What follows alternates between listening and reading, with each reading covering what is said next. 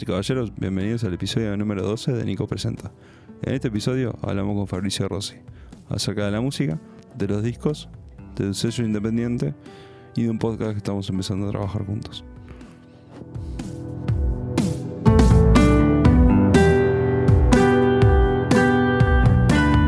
Bueno, Fabri, ¿todo bien? Todo bien. Me alegro. Buenas noches. Bueno, pues sí, buenos días ya, ¿no? Eh, me alegro que por fin nos hayamos juntado y bueno, son las 4 de la mañana y estamos grabando. Exactamente. Así que bueno. Este, pero bueno, contame un poco de vos, un poco de tus proyectos y qué es lo que haces. Eh, hago música, compongo música, tengo una banda llamada Mux. Y también grabo discos así de otras bandas y soy productor. Ayudo a arreglarlos y a, a completar un poco algunas ideas o, o a llevarlos para ciertos lados, ciertos otros. Como un productor. Como productor, pero más para el lado artístico, no tanto de producir como lo ejecutivo, digamos, sino como lo. Más lo que tiene que ver con la música en sí, con el sonido, y no tanto como con la logística de lo que es producir un disco en total. Claro. Y bueno, ¿y cómo, cómo arrancaste vos con el tema de la música? Porque yo me acuerdo de cuando éramos chicos, nos juntábamos y estabas tocando la guitarra y siempre como que estuviste con el tema de la guitarra y ese tipo de cosas. Sí, es que mi- con mis hermanos también, ¿no? Que yo soy el más chico de, de cuatro hermanos y, y todos son colgados de la música, siempre escuchaban discos y también había alguna guitarra, ellos tocaban la guitarra y como que por ese lado me entró todo el tema de, de escuchar canciones, de escuchar discos, de bueno, y después de aprender a tocar. Está bien. Y siempre, o sea, yo me acuerdo de vos de chico en la guitarra. ¿Se- segui- ¿Seguiste con eso o seguiste con otro? Sí, la guitarra es como mi, como más mi, mi amiga, tipo de que pone, me voy a acampar y siempre me llevo una guitarra, o me voy de viaje y me llevo una guitarra. Es como que eso es como una relación más personal, pero en los proyectos así, en general me he alejado hace unos años de la guitarra y con mucho toco los teclados más que nada. Y mm, con la guitarra española estoy como empezando a hacer canciones más en un tono folclórico que era un poco lo que hacemos con Los Muertos Mágicos, que es uno de esos proyectos secundarios que te digo, y que tenemos con amigos que de vez en cuando hacemos algún tema y se van generando canciones y van quedando en el tiempo ahí como las tocamos de vez en cuando, pero no es una dinámica de banda que ensaye y que, que toque, grabe discos. Tocamos de vez en cuando y, y nos vamos a acampar y cuando estamos afuera hacemos los temas. Más como pasión, más que nada. O sea, porque te gusta. Como, claro, como un lenguaje y ta- y rescatamos eso de lo folclórico. Como en general también muy inspirado por, por la naturaleza, porque como siempre es acampando o no sé qué, no, nos conectamos con ese lado más folclórico y, y bueno, en mi parte solista ahora estoy también haciendo como un disco de, de folclore. Y, como vos decías, volviendo un poco a, tu- a tus raíces, por, o sea, el, el amor por la música, ¿empezó por algo? ¿Empezó en, tipo... eh, ¿Escuchaste algo de chico que te encantó? ¿O, o por tu familia? ¿O por qué, por qué fue? Y en realidad creo que fue más que nada por, por escuchar música. O sea, por mi familia, por eso que te decía de mis hermanos, tuve la suerte de que siempre sonaban como discos que, que bueno, que, que me... Que hoy en día puedo decir que son discos que hasta hoy en día me gustan, la mayoría. Sí. O sea, obviamente que también escuchaba a Yuya y escuchaba eh, Macaferri asociado. Sí, sí. Escuchaba de todo, el cuarteto, o sea, cosas que ahora poner no escucho tanto, o no escucho nada.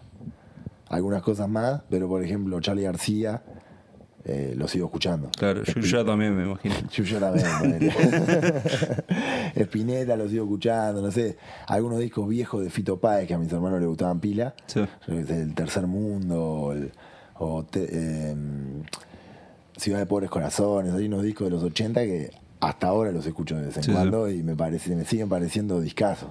Claro. Entonces ta, tengo esa suerte de que mis hermanos ya estaban curtiendo música y yo era niño y pude escuchar esos discos. Pero en general lo que más me unió fue, fue como sentir cosas escuchando música. Dije, pa. O sea, como que me empezó a pasar eso, de que me dormía escuchando música, como que empezó a ser importante para mi día a día.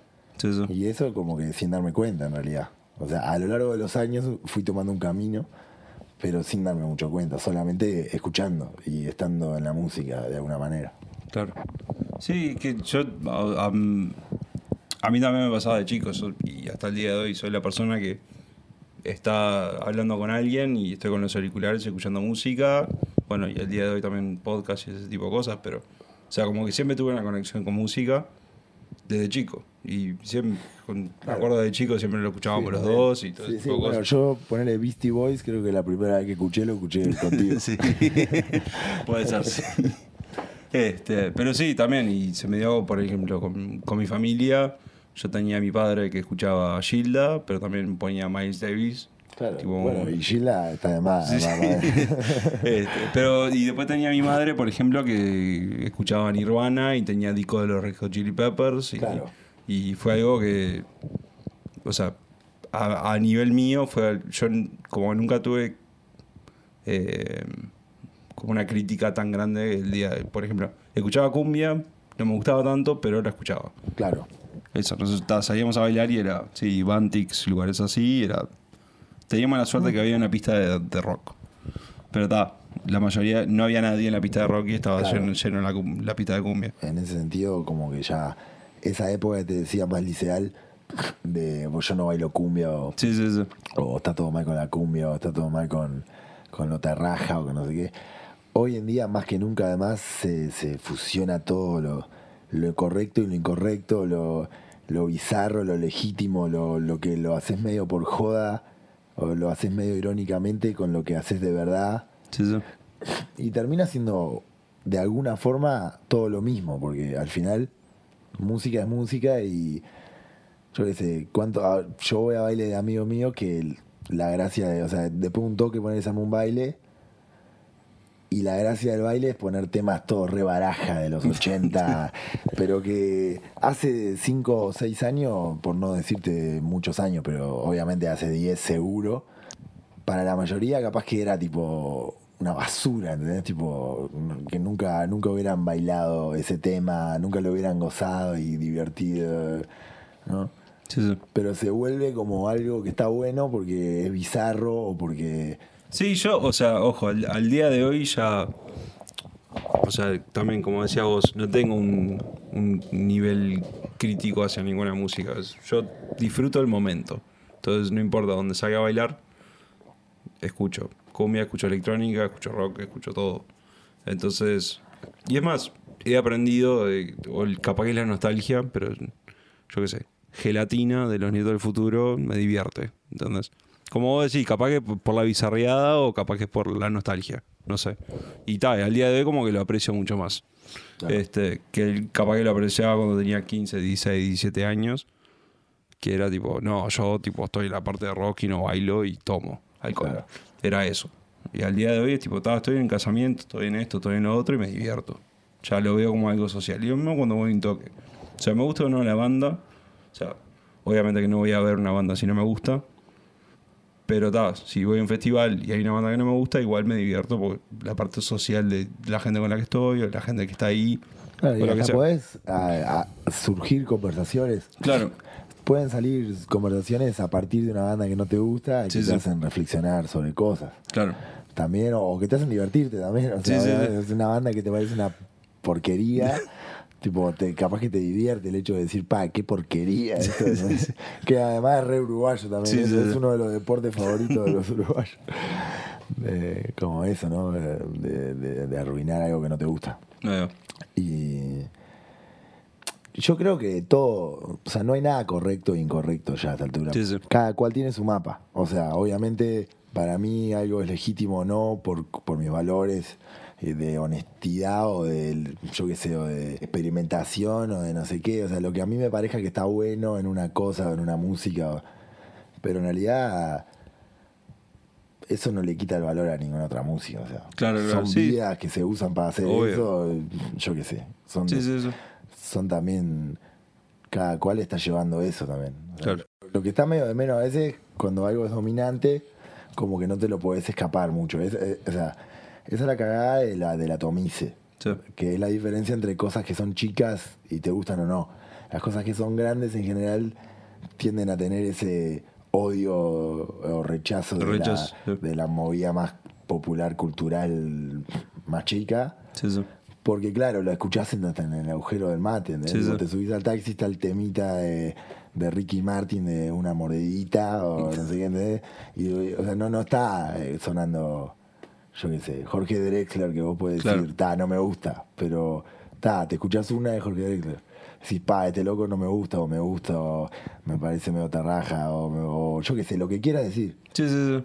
Pero ya cuando te pasan 50 veces el mismo tema en el supermercado y en todos lados, ya no es cuestión de, ah, este loco está medio baraja o siempre hace lo mismo. No, no, este loco es tipo, es una basura, ¿entendés? Tipo, sacame esto ya. Sí, sí.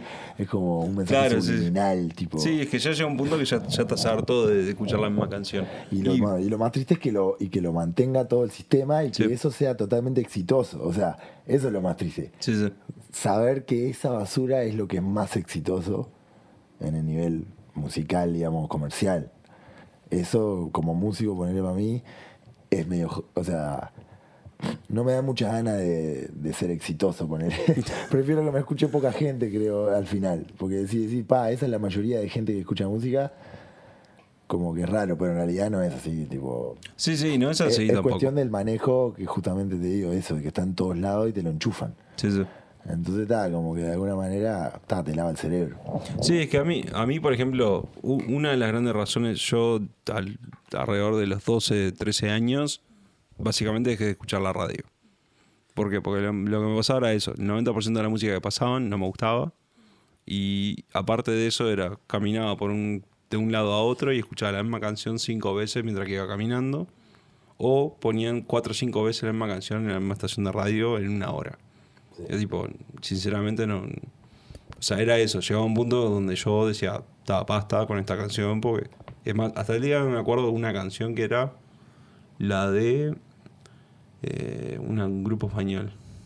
Una, una canción de la oreja de mango. Ahí va. Y era tipo todo el tiempo la misma canción y era tipo, bueno, puede ser. Sí, Este, y ojo, sea buena o mala la canción, no importa. El tema era que la escuchabas 45 veces en menos de una hora.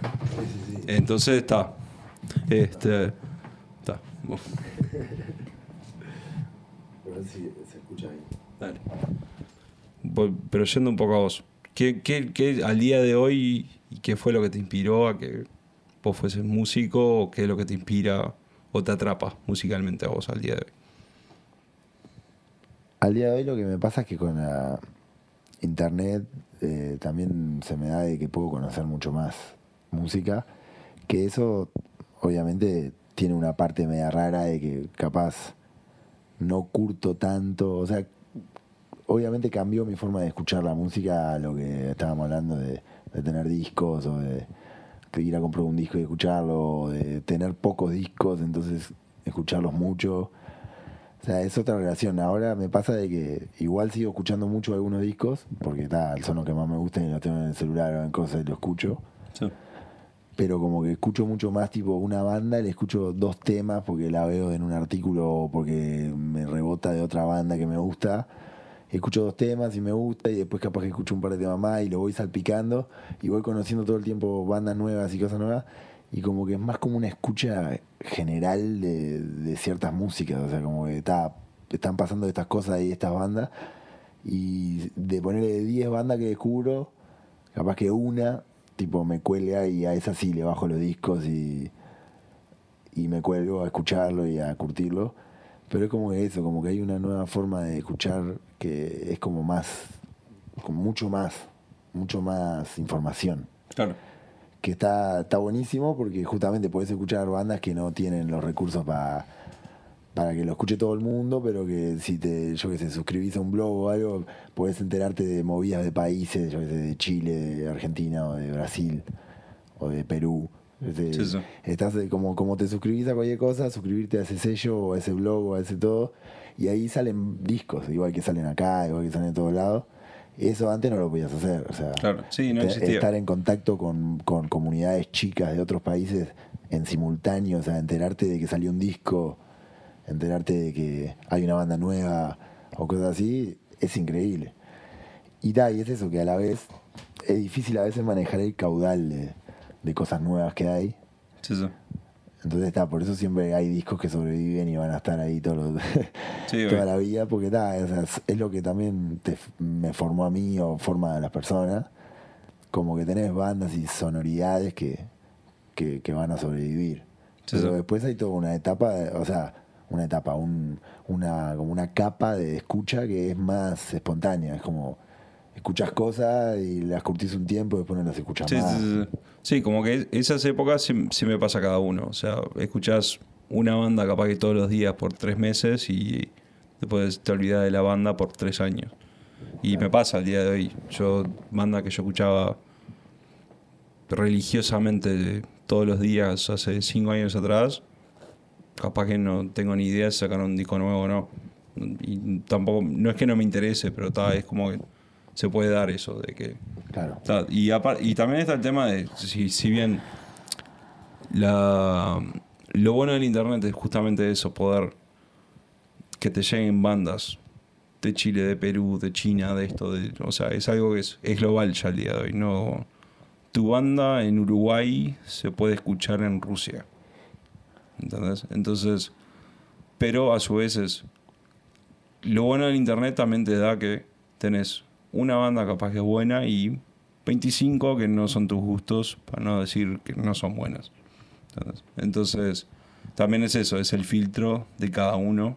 Claro, y también el tiempo que te, que te consume y te lleva frente a la computadora también, que eso es una de las cosas que a mí menos me gusta, Mm. porque además trabajo también haciendo postproducción de audio y grabación, no sé qué, que es mucho frente a la computadora. Claro. Y que claro que se vuelve como un lugar donde pasa todo, es tipo, está siempre a mano la computadora y la pantalla y todo. Y, y claro, e- eso es energía y cabeza y todo, entonces tipo, por eso ta, me gusta esa idea de, de los discos y intento como, ta, si bien estoy todo el tiempo pispeando música porque estoy en la computadora justamente Sí. y estoy leyendo cosas y no sé qué, igual la manera que más me gusta escuchar música sigue siendo en soledad o, o, o, bueno, con amigos, pero escuchando la música. Bueno, obviamente que cierta música es más bailable o cosas así, también me gusta compartirlas y, y así como más en un ámbito social. Pero la escucha esa más íntima de salir a caminar con auriculares, con un disco que te guste y escucharlo entero, Sí, sí, sí. con el diseño del disco, o sea, que los discos, para mí, los buenos discos, al menos los que me gustan mucho, están pensados con una envolvente, o sea, no es al azar el orden de las canciones, Claro. no es al azar eh, todo como se, se va sucediendo.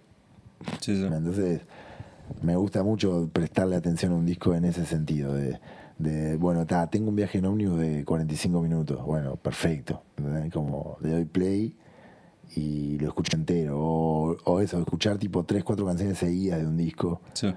como entrar en un lugar, eso es una escucha que me parece bastante como profunda y de- como hasta de cierto compromiso así con la música que la internet no, no, no, no, no necesariamente fomenta, digo. O Sí, sea, sí. no digo que la bloquee para nada. Al Sí, revés, te da todas las herramientas para que lo hagas con Claro. la música que se te ocurra. Pero digo que la cultura en general de cómo se consume la internet el- en el celular o, en, o estando todo el tiempo conectado, por lo menos en, en- en el- mi alrededor, como que la- los discos que sobreviven en el MP3, los discos que sobreviven en, de mis amigos, Sí, sí. en general son siempre más o menos lo mismo, con un par de discos nuevos, un par de cosas Claro. raras, pero como que no es que estás todo el tiempo cargándote discos de bandas nuevas al MP3, ¿entendés? Sí. Como que ta, eso lo curtís más en un nivel más internet. Sí. Y ta, eso, no sé, no, no sabría decir si, si estoy diciendo algo negativo o positivo. Simplemente es algo que veo que, que pasa, así Sí, como. sí. Y que me pasa a mí, además, también. O sea, como que me cuesta cargar todos los días un disco nuevo al, al MP3 para salir a escucharlo y ponerlo, elegir escuchar ese disco. Capaz que lo cargo, pero elegir escucharlo y darle la oreja durante 20 minutos, media hora, 45 minutos, te tiene que llegar de una forma muy especial. Si no, es muy difícil encontrar eso en la gente. Sí, sí, sí. Como que yo Sí. hago, hago discos y digo, pa, no sé cuántos lo van a escuchar entero y Claro. Y como está, está buenísimo encontrar que hay gente que lo hace y que te escribe un mensaje o que, o que te lo encontrás y te dice, vos escuché el disco y te habla del penúltimo tema, que le dio otra cosa y dices, pa, qué bien. O vas a Bandcamp que te muestra, en Bandcamp te muestran las estadísticas de los que lo escucharon entero, los que lo escucharon más de un 60%, cada canción incluso. Sí, sí. Y ahí te das cuenta como, está, bueno, este, este tema se banca entero, este tema ta, se banca en la intro y después lo- Es como raro, claro, te- vas viendo un comportamiento de la escucha. Así Sí, que, sí. yo qué sé, yo no tengo conclusiones muy claras, pero lo veo medio por ese lado que te decía. Sí, yo, una, una de las cosas que yo veo es, eh, si, como lo que hablábamos antes, antes el tema de, si, sobre todo siendo joven, ¿no? Si te comprabas un disco era porque realmente querías escuchar ese disco, no era algo, o era fanático de esa banda. Al día de hoy es tipo, pongo Spotify o pongo cualquier otro lugar de internet, es tipo, pongo play y escucho. Pero no le, o sea, no es eso, no es como que salgo a comprar el nuevo disco de tal persona o tal, Claro. Tal otra, no, no, o sea, si bien tiene la importancia de que sí, lo escuchás porque te gusta, Claro. no es no es tipo el trabajo que teníamos Claro. capaz que antes. Y, y es más, te diría, te lo diría en una forma mucho más eh, corta. Mm, No, ni siquiera lo bajás en un zip, Sí, lo descomprimís, lo, lo pones en una carpeta y lo Claro. pasás al MP3. Le Claro. das play en streaming. sí, sí, sí. Le das play online ahí y lo escuchas un poco. O sea, solo ese trabajo que es gratis además, porque además en el caso de que sea una cosa de copyright, igual te la podés piratear de YouTube o de donde sea. O sea, digamos que es ilegal, pero en Uruguay no, no pasa nada. Entonces como que como que cualquier música la podrías hacer. Claro. Podrías bajártelo, podrías eh, tipo colgártelo en el celular, ordenarlo, no sé qué. Y digo, no digo que no, la gente no lo haga, pero no es lo normal. O sea, es Claro, como- sí, no no es es la normal. tendencia esa que yo al menos veo. Sí, sí. Sí, al día de hoy yo, o sea, eh, bueno, todos mis amigos tienen Spotify. O sea, no, ya no es que ni siquiera se ponen la música de su celular, tienen Spotify y no ponen música. Entonces- Entonces ya ni siquiera es eso, ni siquiera es me armo la playlist. Tipo, ya me la arma Spotify solo y le pongo shuffle y ya está. Claro, esa modalidad de qué te gusta y te van armando como un perfil automático de según lo que has elegido y te sugieren cosas medio parecidas. Claro. Que por un lado está buenísimo, Sí, Pero está, por otro lado, claro, se pierde ese acto de, de elegir. Bueno, yo defiendo pila el vinilo y es como, ah, re romántico, no sé cuánto. Yo lo defiendo de varios lados. Lo defiendo del lado nerd, del sonido, de, de la o sea, del soporte y todo. Que eso también es romántico, pero lo defiendo sobre todo por el acto de, de cómo se escucha sí. de que lo tenés que agarrar, lo tenés que poner con cuidado, lo tenés que apoyar, darle play. Y toda esa acción que hiciste para mí genera una expectativa de cuando suena. Y después además son tres, cuatro temas y lo tenés que dar vuelta. O sea, tenés que estar pendiente del disco. Y tenés la tapa en la mano y es un coso gigante que es como que creo que te mete más en, la, en el acto de escuchar un disco y no tanto una can- canciones. Claro. Como que directamente si querés elegir una canción suelta da un laburo bárbaro. De hecho en algunos discos eh, no tienen ni separación cuando están enganchadas y encontrarla es un quilombo. Sí. Entonces, eso, están concebidos para darle play desde el principio, no, no, o sea, no para ir a pinchar canciones. Claro. O sea, hay discos que, está, que sí tienen un hit y, o sea, en la radio hacían eso, digo, no digo que no se hacía, pero no era lo que, o sea, lo que representaba incluso el objeto como, como cosa material, o sea, era una cosa sola. Ahora vos vas y podés entrar a la subcarpeta que es solo la canción. claro. Tipo en el Bandcamp podés compartir una página que es solo esa canción. Podés vos mismo defragmentar el disco, Sí, sí. ya está armado para que lo hagas. Claro. Y no, y no está mal, o sea, está buenísimo. Sí, sí, sí, está bárbaro. Lo que digo que es eso, que o sea, son, son escuchas diferentes. Claro. Y en, en cuanto a, a hacer discos, que es lo que yo hago, Sí. veo eso, así como que hay pila de laburo que se toma más que nada por esa gente que vos tenés como la certeza que hay uno ahí que te va a escuchar, Claro. pero no por el común de la gente, digamos la mayoría de la gente. No. Termina siendo que si le das atención a ese tipo de detalles, es más por un amor al, a eso, a esa cultura y a esa forma de escuchar, que da, por lo menos en mi caso, yo sé que no es la mayoría de gente que lo va a escuchar. Y de hecho lo veo en las estadísticas que te contaba. Sí, sí, sí. Este, bueno, con- contame un poco ahí, Gaga. contame un poco de, de cómo, eh, de tu producto, de cómo producís vos la, la música y qué, qué, qué, es lo que estás haciendo con, con todo eso. ¿Cómo se armó? Bueno, yo en realidad lo que hago es grabar más que nada y mezclar discos y producir lo que te decía, pero de amigos, o sea, no de bandas amigas Ujú. o bueno, conocidas. Digo, últimamente como que cada vez estoy más trabajando también con gente que no son tanto mis amigos, pero que terminás siéndote amigo, porque en realidad vienen, yo no, no, o sea, no ofrezco mi trabajo, o sea, no tengo una, no tengo un- un- una empresa así que digas, va, entras a una página y te dice lo que hago. En realidad los que, los que termino trabajando con ellos es más porque me conocieron de algún lado, eh, o escucharon algún disco que produje o algo así, y les interesó de alguna manera mi forma de trabajar. Pero la gran mayoría, yo te digo, son amigos míos, que, o sea, los conozco hace años. Sí, sí.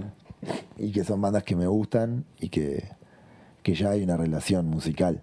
O sea, que los veo, que voy a los toques hace años o que, no sé, bandas que yo escucho de alguna manera o bueno, que me interesa así, eh, como su música.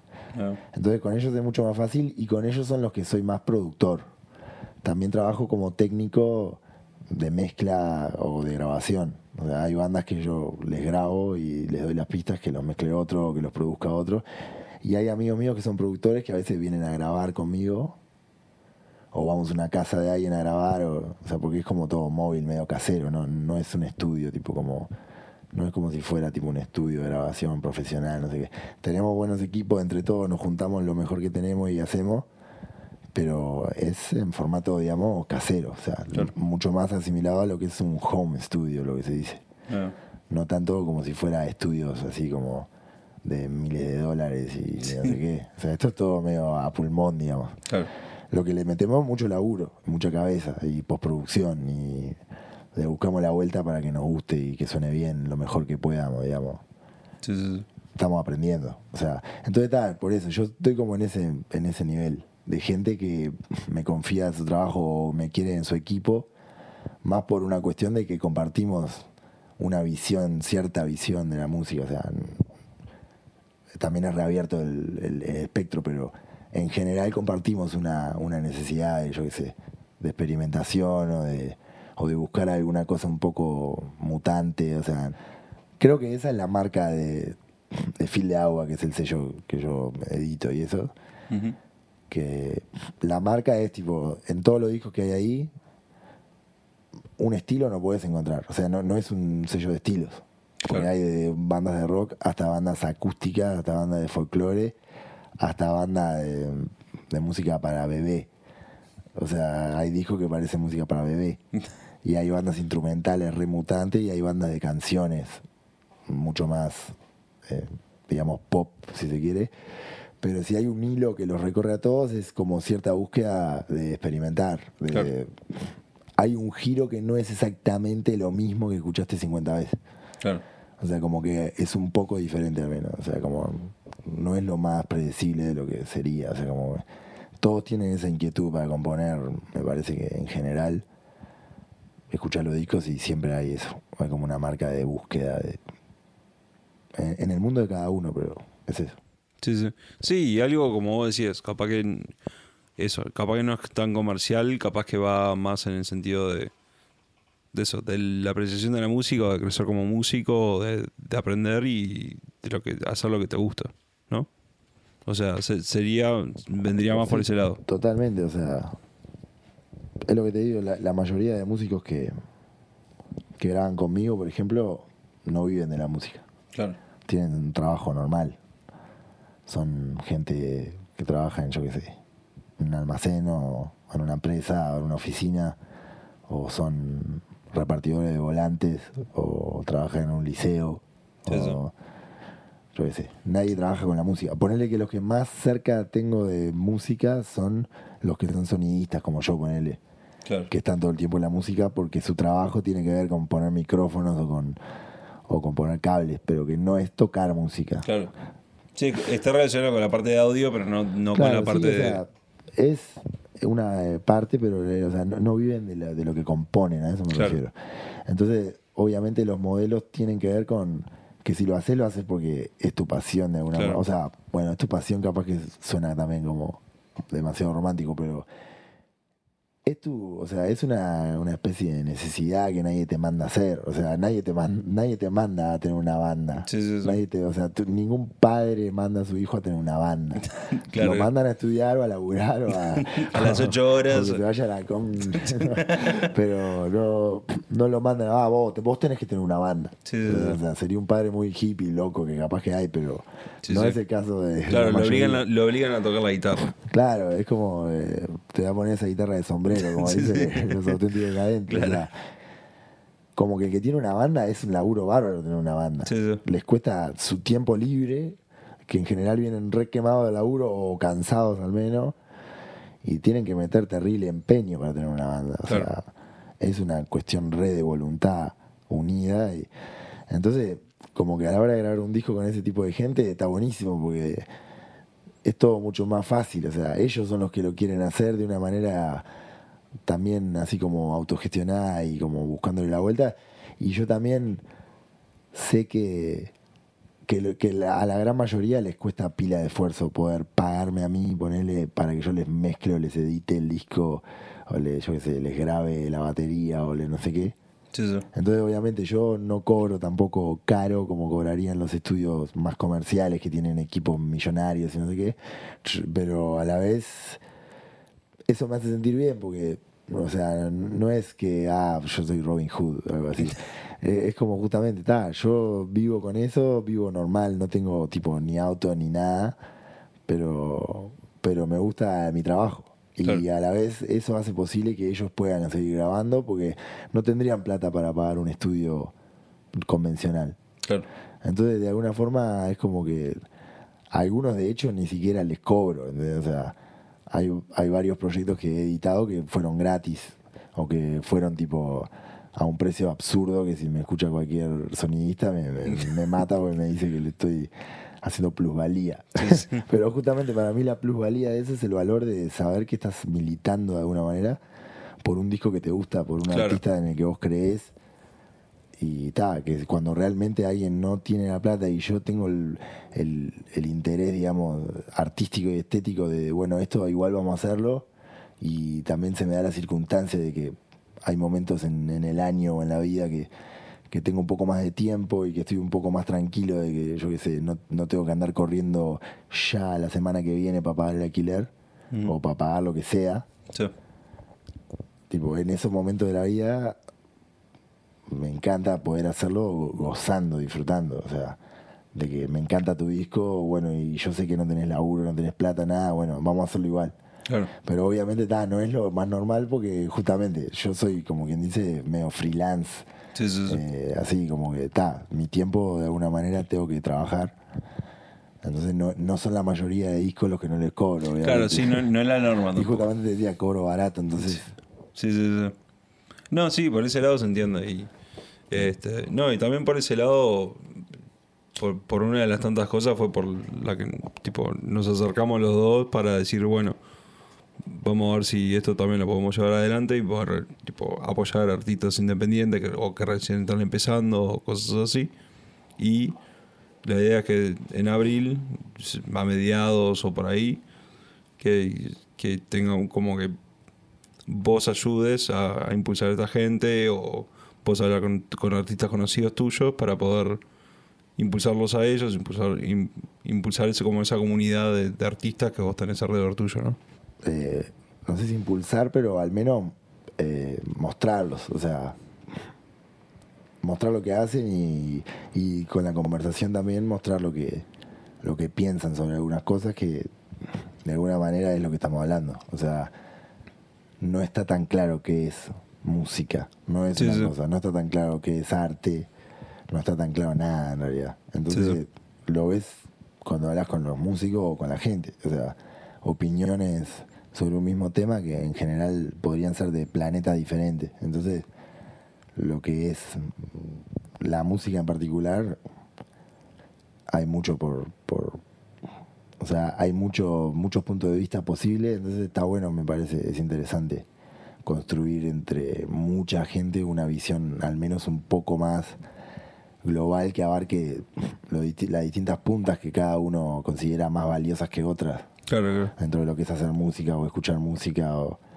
como que no sé, puede llegar a ser interesante y, y a la vez me parece que les- también eso de, de poder ayudar a difundir justamente también genera más conciencia de, de- de todo lo que es la música que hay. Sí, sí, sí. Este. Bueno, muchas gracias. Gracias a vos.